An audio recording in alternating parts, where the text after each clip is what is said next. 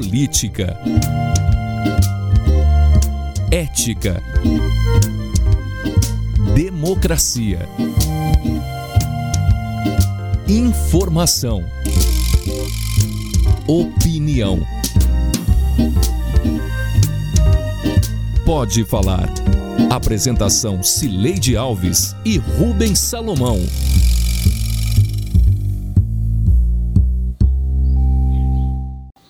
Oi, gente. Rubens Salomão e eu chegamos para o episódio 142 do Pode Falar, o primeiro podcast de política de Goiás com trilha sonora de Beto Estrada. Eu falo da minha casa e Rubens do estúdio da Sagres 730 em Aparecida de Goiânia. Oi, Rubens, tudo bem? Oi, Sileide, tudo bem? Na medida do possível, né? Nesse momento ainda de pandemia. Mas vamos que vamos, Sileide, bora lá. É, agora que está crescendo de novo, né, os, os números de morte, de casos, mais um momento aí da gente se cuidar. A perda de popularidade digital do governador Ronaldo Caiado e a investida da Polícia Civil sobre o ex-governador José Eliton são os temas deste episódio do Pode Falar.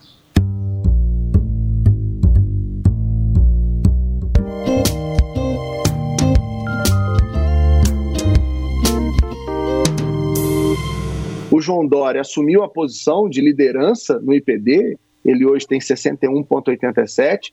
O, o Dória está tá motivado, né? ele foi levado a esse lugar pelo um aumento na sua mobilização. É bom lembrar que o Dória mudou sua estratégia digital. Ele agora, ao invés de ser um cara sério, é um cara que comenta a política né, e os seus adversários de uma maneira jocosa. Ele apostou nisso.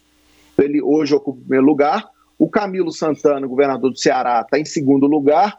Ele, que sempre teve em primeiro nos últimos quatro meses, perde essa posição para o Dória, mas menos por uma, uma falha dele, mais por um, né, por um desempenho positivo do Dória. O Rui Costa da Bahia aparece em terceiro, o Flávio Dino em quarto, o Eduardo Leite em quinto e o, é, o governador de, de Roraima, o Denário, em sexto. O governador de Minas é o Romeu Zema, está em sétimo, e o Caiado, que é governador de vocês, subiu três posições e hoje ocupa a oitava posição. O Caiado, que é um nome sempre importante, né, quando a gente olha é, é para o nome de governadores, porque ele já ocupou posições até de ainda mais destaque. Ele, no mês passado, subiu três posições, é, mas ainda está né, tá ali no, no, patamar do top 10, o que é um, um patamar importante, dada né, a, a, a, relevância é, do cargo que ele ocupa. Esse, esse indicador, eu acho que ele, tem, ele chama a atenção da gente, Sileide, para um momento que as, né, você vai ver que a esquerda, com o Camilo Santana, o Rui Costa, o Flávio Dino, estão é, ali ocupando as posições de destaque no top 5. Né? É um momento é, bom para esses, esses governadores.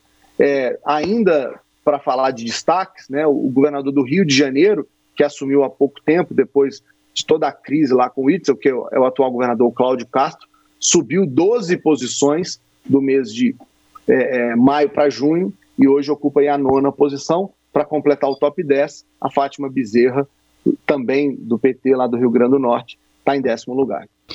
Este é o cientista político Felipe Nunes, diretor do Quest Consultoria e Pesquisa, anunciando o resultado do Índice de Popularidade Digital dos 27 governadores divulgados no início deste mês.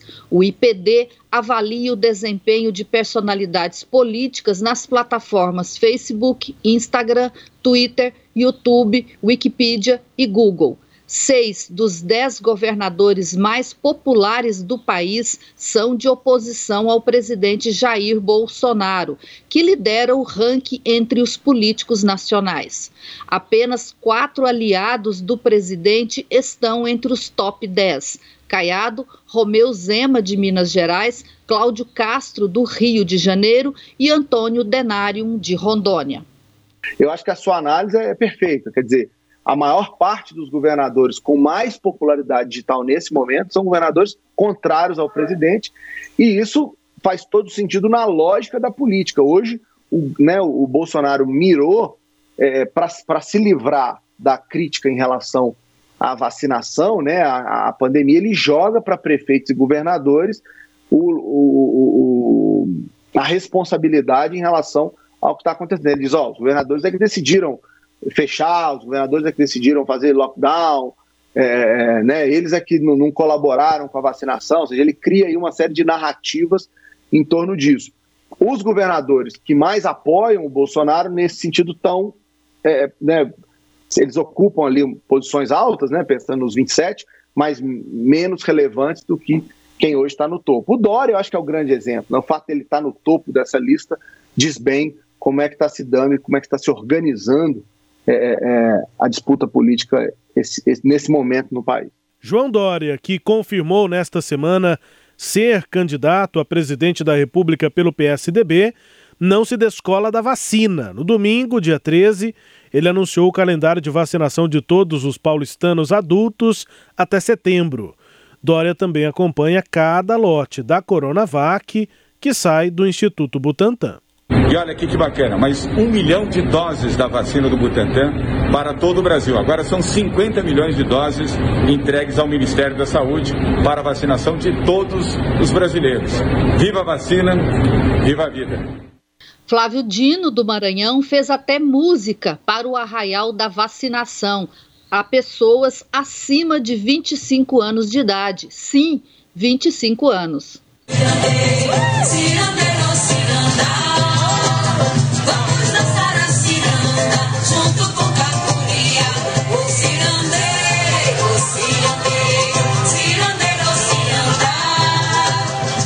Ainda tem o consórcio de governadores do Nordeste que tanto insistiu para a Anvisa liberar o uso emergencial da vacina Sputnik V, que conseguiu. Governador, agora há pouco a gente trouxe a informação, inclusive repercutir isso com o Dr. Drauzio Varela, se você seguramente acompanhou, né, sobre a expectativa para a chegada dessas 300 mil doses da Rússia Sputnik V. Ontem Ocorreu mais uma reunião com o Fundo eh, Soberano Russo, o senhor participou com os demais governadores do Nordeste. Alguns pontos exigidos pela Anvisa ali ainda foram, foram discutidos, são 28 itens.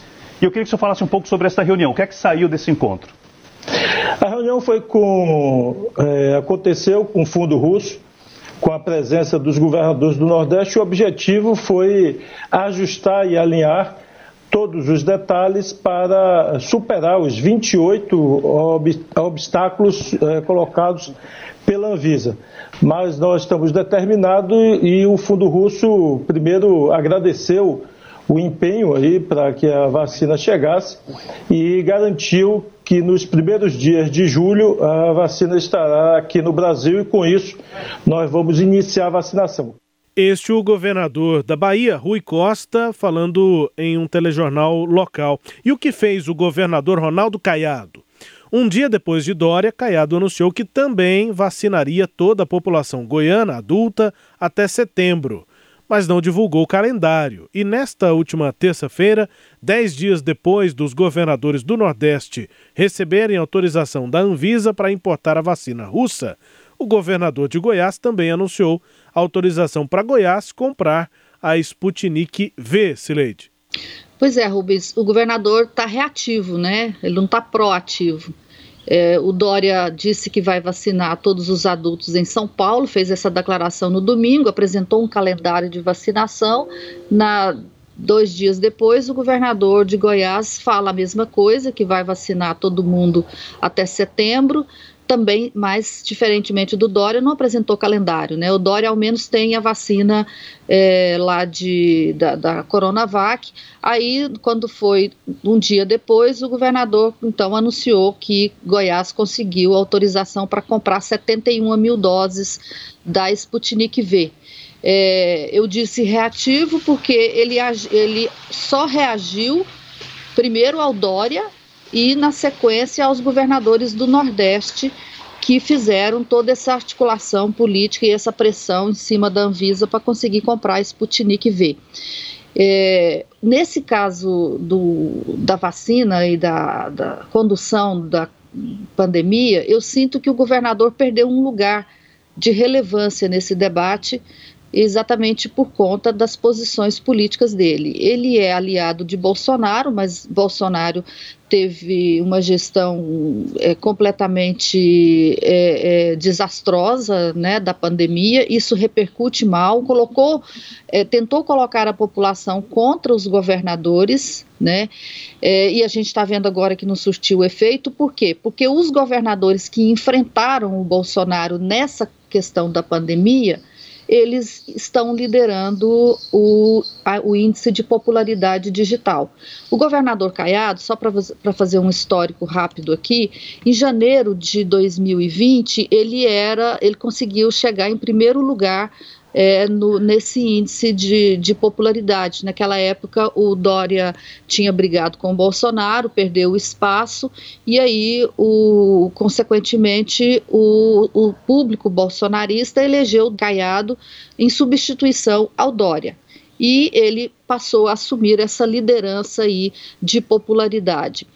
A partir do momento que começa a pandemia, né, nós falamos ele era líder em janeiro de 2020, quando é em abril que começa a, essa, essa crise da pandemia e o presidente Bolsonaro faz esse enfrentamento com os governadores, Caiado, que em março chegou a criticar o Bolsonaro e depois recuou das críticas ao Bolsonaro, ele perdeu espaço. Lá naquele janeiro, o índice de popularidade digital de Caiado chegou a 62,13. Só lembrando que o IPD tem uma escala de 0 a 100, quanto mais próximo de 100, mais popular o Caiado chegou a 62,13. Depois do início da pandemia, ele, ele caiu, ele chegou a 32,37 em abril e agora está com a nota de 29,99. Os governadores que fazem o enfrentamento com o presidente estão na frente, né? Só para relembrar aí, o primeiro colocado é o Dória, a gente sabe que ele foi, na questão da vacinação, o principal governador, a, a, porque tinha uma vacina para mostrar, né? Depois, em segundo lugar, aparece o governador do Ceará, o Camilo Santana. Em terceiro lugar, o Rui Costa, do, da Bahia, e o Flávio Dino, lá é, do Maranhão. Também tem o Eduardo Leite, que é o governador é, de lá do, do, Rio Grande do Sul, que, tão, que, tá, que também está enfrentando o, pre, o presidente da República. Esses que eu acabei de falar é, estão à frente de Caiado, todos eles à frente do, de, de, Ronaldo Caiado. São os cinco primeiros aí desse, desse ranking. O Caiado é, agora ele a gente até sabe que ele discorda do presidente, né? A gente sabe por quê? Porque ele assinou várias notas de governadores que mostravam essa posição contrária ao presidente. É, ele não tem seguido algumas é, orientações do presidente e a gente conhece a posição política dele, sabe que, que ele está nesse enfrentamento. Mas isso não é mais visível. Ele perdeu o lugar de fala, vamos assim dizer. Né? Ele, ele não consegue mais expressar e aí, a hora que você vai ver as redes sociais desses governadores, eles estão muito mais avançados nesse enfrentamento do que o Caiado. Olha que você vê as redes sociais, é, o, o, João Dória é no caso do Twitter, vou pegar o, o Twitter. O João Dória ele tem 1 milhão e 400 mil seguidores no Twitter, então ele é o mais de longe é o que tem o maior número de seguidores. O Flávio Dino vem em segundo, que é um governador também muito polemista, né? Ele está sempre assumindo os, os, os, os, embates públicos. E o, ele tem 621 mil seguidores. O Caiado vem em terceiro, com 527 mil seguido de Rui Costa com 195 mil e Camilo Santana 173 mil. Quer dizer, mesmo sendo mais, eh, tendo mais seguidores no Twitter do que o Rui Costa e o Camilo Santana, ele perde para eles quando é analisado todo, todos esses pontos que o IPD analisa: fama, engajamento e mais dois que eu não estou lembrando aqui. Por quê? Porque o governador não está nesse, nesse debate, ele não se faz presente nesse debate, exatamente porque ele não pode falar o que pensa. Né? Porque se ele fosse para falar o que pensa, ele enfrentaria o presidente Bolsonaro. E aí ele, ele fica meio de escanteio, Rubens. Pois é, e ele teve queda no próprio IPD medido, medido pela Quest Consultoria no ano passado, quando ele rompeu com o presidente, né, Celede? O, o, o Caiado sofreu uma, um baque naquele momento quando ele rompeu com o presidente e boa parte da base bolsonarista é, começou a olhar para o governador de Goiás com outros olhos, né? Com outra perspectiva. Inclusive agora, a gente até acompanhou isso em podcasts passados, que há essa, é, esse receio dos bolsonaristas em relação ao governador Caiado. É, agora, Sileide, o, o, que me chama a atenção também, a partir do que nós conversamos com o Felipe Nunes, é que o IPD e essa leitura, esse mapeamento sobre popularidade digital dos líderes políticos, ele não é absoluto, ele é relativo, né? Relativo principalmente às bases de cada um deles. É, quando se avalia, por exemplo, o engajamento, a, a mobilização das bases de cada um.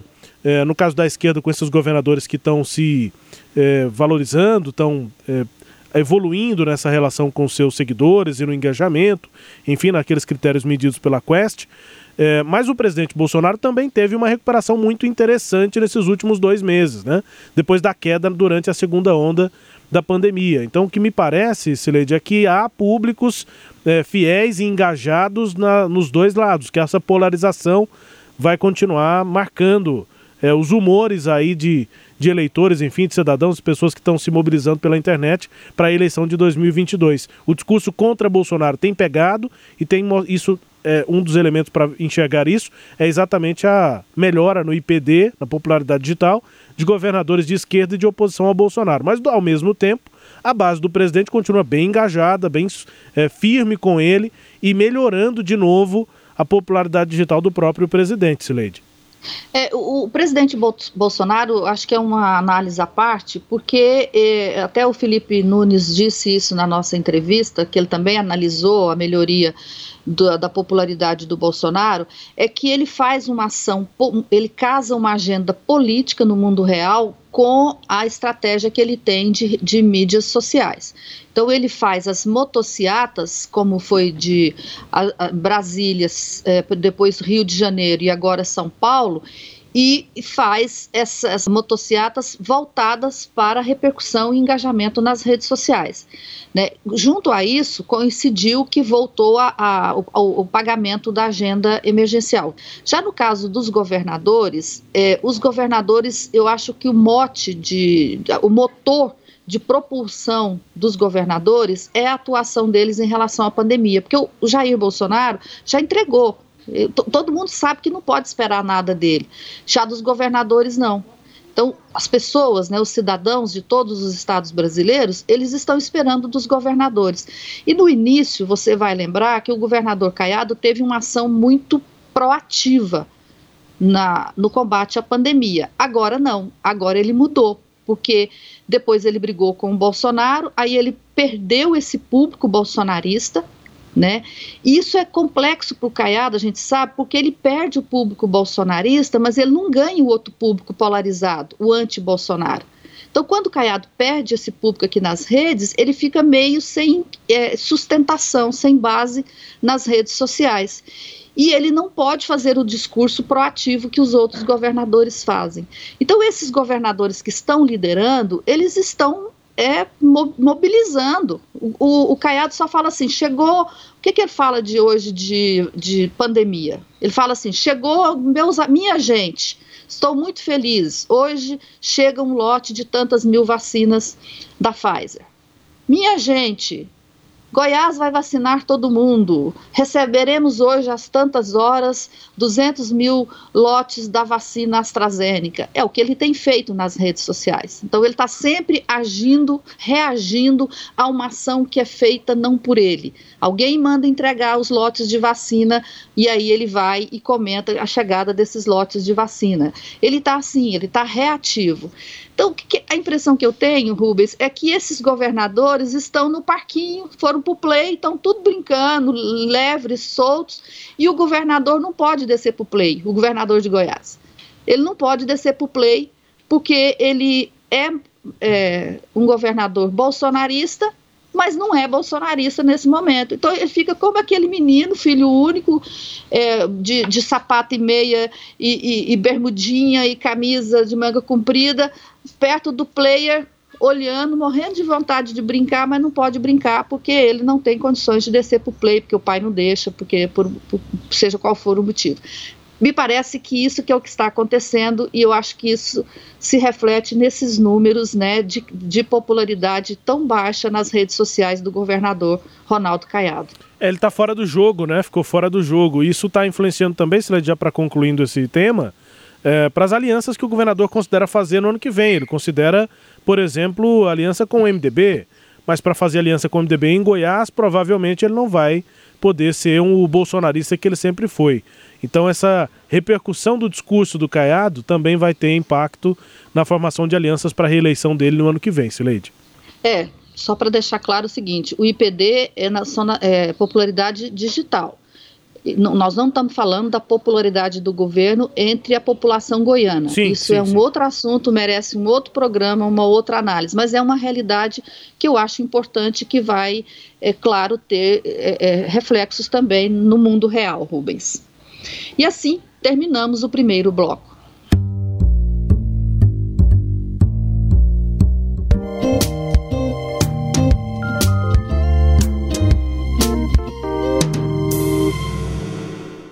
Meio aos assuntos da Covid, que voltou a crescer em Goiás nesta semana, surgiu um fato diferente. Não, eu não estou me referindo à caçada dos policiais de Goiás e do Distrito Federal ao homem acusado de matar quatro pessoas da mesma família e de aterrorizar moradores nas imediações de Cocalzinho de Goiás. É que nesta quarta-feira, a Delegacia Estadual de Combate à Corrupção, DECOR, amanheceu na porta da casa e do escritório do ex-governador José Eliton. É, a operação deflagrada hoje pela Polícia Civil, através da DECOR, que é a Delegacia Estadual de Combate à Corrupção, ela apurou desvio de recursos públicos, né, de uma empresa privada, de um contrato que ela celebrou com a antiga Getop. Né? Esse contrato, 199-2013, cujo objeto era a construção, a pavimentação da rodovia GO 230, que liga a Água Fria Mimoso, ele, a Polícia Civil através de operação, apurou diversos é, subterfúgios para desvio de recursos públicos, por exemplo, superfaturamento da obra, total, a descaracterização total daquele objeto que foi inicialmente é, licitado e também a subrogação ilegal, que é você subcontratar uma empresa que sequer participou da, da licitação. O ex-governador José Eliton reagiu mais tarde. Eu tive a oportunidade de analisar o inquérito policial como um todo e justamente por isso estou absolutamente indignado, estou é, perplexo com essa operação. São mais de 800 páginas, como você falou agora há pouco. Não há uma referência à minha pessoa, seja direto ou indiretamente, em todo o processamento do inquérito policial é algo que eu jamais observei no, na fase inquisitorial, é, pré-processual de um procedimento de natureza investigativa. É, naturalmente, isso nos causa muita estranheza e perplexidade. Obviamente, nós estamos orientando a área jurídica nossa a tomar todas as medidas para garantia de direitos é, fundamentais, não só meus, mas de todo cidadão, Ex-governador José Elton adaptando aí esse discurso mais jurídico, né, técnico na defesa sobre esse inquérito, essa investigação da Polícia Civil, Delegacia de Combate à Corrupção do Estado de Goiás. Não é a primeira, né, Celede? Investigação da DECOR, é, mirando ações do governo passado. Nós chegamos já a apontar, avaliar aqui no, no, em edições anteriores do podcast, que a ausência de esqueletos no armário da gestão estadual frustrava o governador Ronaldo Caiado e continuou frustrando. Ele na campanha dizia que tinha muito o que mostrar, o que investigar e uh, as operações não mostraram exatamente tudo que o governador dizia haver lá na campanha de 2018. Isso frustra e chegou a haver inclusive mudanças no comando da própria Polícia Civil, da Delegacia de Combate à Corrupção, porque os resultados das investigações não estavam sendo exatamente aquele todo esperado pelo governador politicamente, Sileide. É, eu, eu, concordo, é desproporcional, né? O discurso do governador não é na mesma proporção do que é, a polícia que ele hoje comanda é, tem conseguido mostrar. É como se, até vale lembrar, o governador dizia que Goiás era uma Disneylândia da corrupção mas ele não conseguiu abrir o parquinho até hoje, né? Pra é, gente conhecer Mickey, como é que é o parquinho não da... achou o Mickey, nem o Pato Donald, nem o Pateta. Não vimos ninguém, né? Estamos esperando é, para ver aí esses, esses personagens e esses brinquedos, esse parquinho aberto. Eu acho que isso leva a ações como essa aí, né, que ficou muito surpreendente que um inquérito com mais de 800 páginas não tenha sequer citado o nome de José Eliton e que, na medida cautelar que propôs ao juiz, que pediu ao juiz, o delegado tenha pedido a, essa busca e apreensão na casa do ex-governador e no escritório de advocacia dele, com base num outro inquérito, um inquérito da Polícia Federal da Operação Decantação 2, em que o José Hélito aparece como sendo um, uma espécie de um cabeça lá do, do, do um coordenador do, do, da parte financeira. É, só que esse inquérito da Polícia Federal a gente nem sabe se ele conseguiu comprovar as suspeitas. Houve uma busca e apreensão na casa de José Hélito em 2019, ele prestou, foi chamado a prestar depoimento, é, se defendeu, apresentou os documentos de que ele tinha, do, da, dos motivos da, da movimentação financeira que, que eles levantam lá nessa investigação.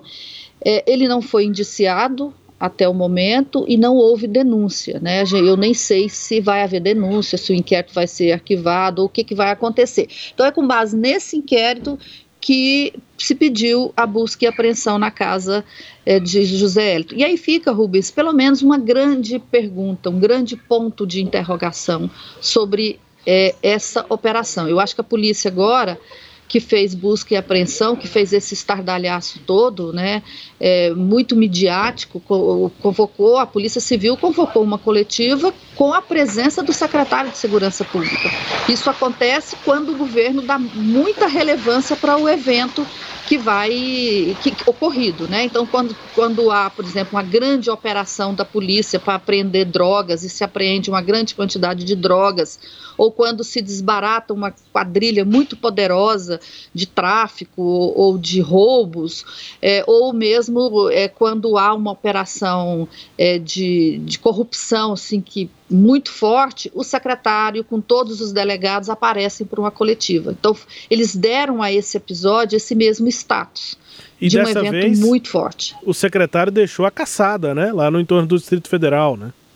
Para participar Pois é, sem contar, e sem contar isso, né? Essa operação aqui ocorreu em meio à caçada lá do, do bandido hoje mais perigoso que está aterrorizando aquela população ali da região é, do, de Cocalinho. É, nós estamos gravando na sexta-feira, é o décimo dia da caçada, né, no, no, dia que se desbaratou, que se lançou essa operação, estava no meio dessa, dessa caçada. Né? Então o, o, o secretário deixou aquele, aquela, aquele evento lá para vir aqui participar dessa operação. Então, assim, ainda não conseguiu, com os documentos e as informações reveladas até agora, o governo não conseguiu mostrar, ou a Polícia Civil não conseguiu mostrar, a relevância dessa operação chamada Terra Fraca. Eu espero que eles consigam provar que ela é relevante, porque está dando margem para o PSDB dizer que é perseguição política. Dois deputados subiram na tribuna da Assembleia Legislativa nesta semana para falar que é perseguição política, o Gustavo Seba e a Leda Borges. O governador Marconi Perillo foi nas redes sociais para falar que é perseguição política e o próprio José Eliton levanta um monte de perguntas a respeito dessa operação. Então vamos esperar que o governo prove né, que a operação é relevante, porque o ônus da, da prova cabe a quem acusa, Rubens. Bom, e para encerrar, o quadro Língua Solta, com a música tema Mundo Melhor da primeira banda goiana de rock, o Língua Solta.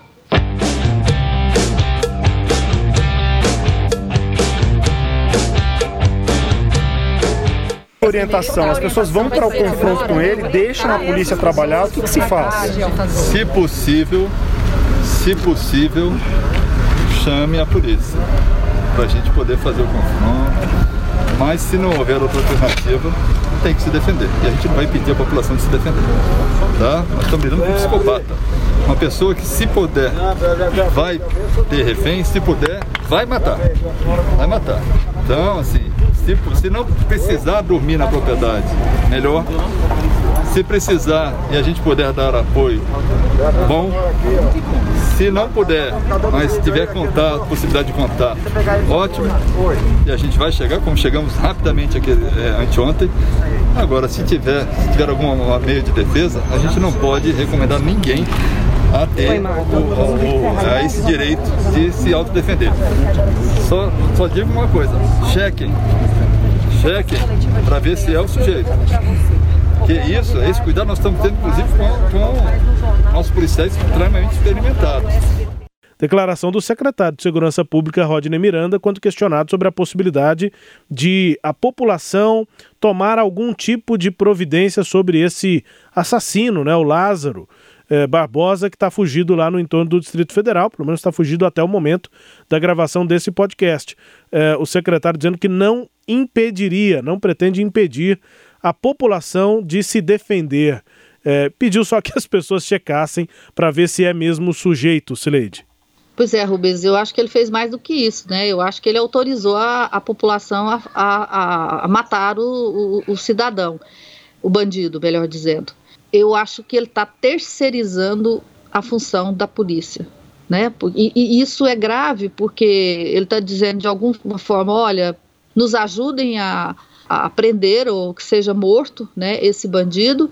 E mais, é, e se a, a pessoa errar na identificação? Isso aqui, o, o meu temor não é com esse bandido, porque o bandido, a partir do momento que ele né, começou essa, essa, essa, a fugir a aterrorizar e a matar, ele está correndo o risco de ser morto. O que me, me assusta muito é com as pessoas que não tem nada a ver com isso, né? Se aparecer uma pessoa com os mesmos é, é, traços, a, a, aparência do bandido e a pessoa olhar, não, é o bandido e matar. Esse é o meu medo de que inocentes sejam sacrificados nessa terceirização do trabalho da polícia. Vamos? Bora, Silente. Este episódio teve áudios da TV Bahia, da Rádio Sagre 730 e das redes sociais dos governadores João Dória e Flávio Dino. Confira o Pode Falar todo sábado às nove e meia da manhã na Rádio Sagres 730, no Sagres Online, no aplicativo da Sagres, no SoundCloud, no Spotify, no Google App, no Deezer e no Castbox. Siga o Pode Falar em seu tocador de podcast preferido, que todo sábado você receberá um novo episódio. Tchau, Rubens. Tchau, Sileide. Um beijo. Até a próxima. Tchau, tchau.